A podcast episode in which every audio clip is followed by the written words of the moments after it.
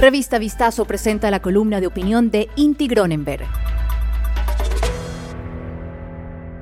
Precarización, flexibilización y empleo adecuado, buscando la fórmula perfecta.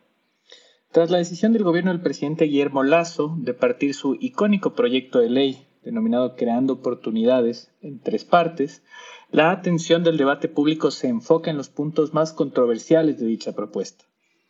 Entre estos se encuentra, sin lugar a duda, la propuesta laboral. Según la visión del Ejecutivo, la creación de un modelo alternativo de contratación laboral sería un instrumento para que los empresarios del país puedan, entre otras cosas, contratar de forma más flexible, reduciendo costos, permitiendo así incrementar la productividad del sector empresarial y por ende generar nuevas fuentes de empleo. ¿Qué dicen los estudios académicos sobre una de las principales hipótesis planteadas por el gobierno para generar fuentes de empleo? Quizás uno de los debates de mayor trascendencia académica a nivel internacional dentro del área de la productividad son los análisis de los modelos rígidos versus los flexibles de contratación. Sus resultados han moldeado las estructuras laborales en varias regiones, especialmente en lugares como la Unión Europea, en donde se han definido políticas claras sobre este particular basadas en evidencia.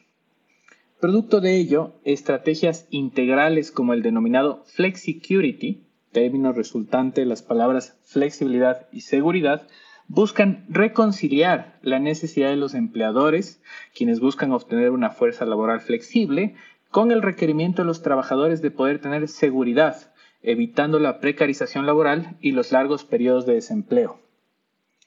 La base de este modelo consiste en sistemas de seguridad social modernos y eficientes, los cuales permiten que las personas que perdieron su empleo por periodos largos o cortos de tiempo dispongan de recursos para poder subsistir sin tener que caer debajo del umbral de la pobreza. Al mismo tiempo, permite a los trabajadores poder cambiarse de trabajo cómodamente, al no tener la inseguridad de no contar con recursos durante la búsqueda de una nueva oportunidad. Además, se cuenta con robustos mecanismos del Estado que ayudan a la gente sin empleo a encontrar oportunidades. Sin sistemas de seguridad social que cumplan estas características, las políticas de flexibilización laboral solo terminan generando mayor precarización.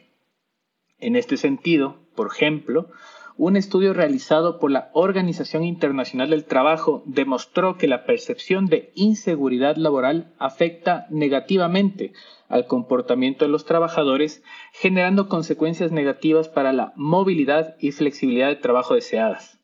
En resumen, se vuelven un efecto boomerang, creando mayores problemas en lugar de las anheladas nuevas plazas de empleo.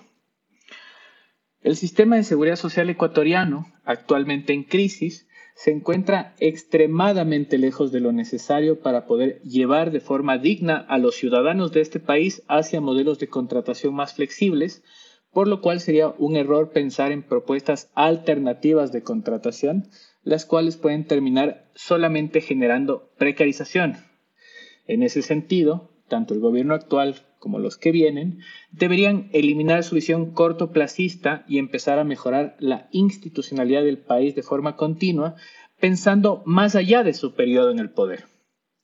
Uno de los lugares donde se podría empezar a tener una visión más estratégica y de largo plazo, independiente del dogma político, es sin duda el liderar el rescate del sistema de seguridad social del país si es que el Ecuador pretende llegar a sistemas de contratación más flexibles sin sacrificar a su gente.